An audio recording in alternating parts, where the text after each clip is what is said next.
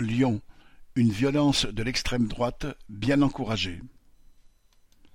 Au cri de La rue, la France nous appartient, une cinquantaine de nervis d'extrême droite, armés de barres de fer et de mortiers, ont violemment attaqué samedi 11 novembre une conférence sur Gaza organisée à Lyon par le collectif 69 de soutien au peuple palestinien. Cette attaque a fait sept blessés parmi le service d'ordre, dont trois graves. L'un des militants a eu quarante-cinq jours d'ITT. La réunion se tenait dans le quartier du Vieux-Lyon, qui abrite depuis une quinzaine d'années bars, salles de sport et autres locaux tenus par la mouvance identitaire et ultranationaliste.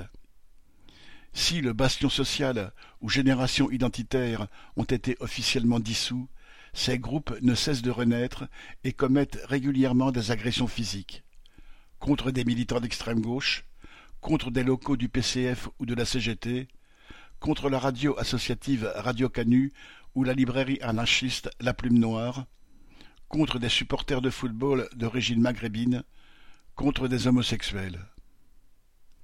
Le ministre de l'Intérieur, Darmanin, a déclaré, citation, condamner très fermement ces violences.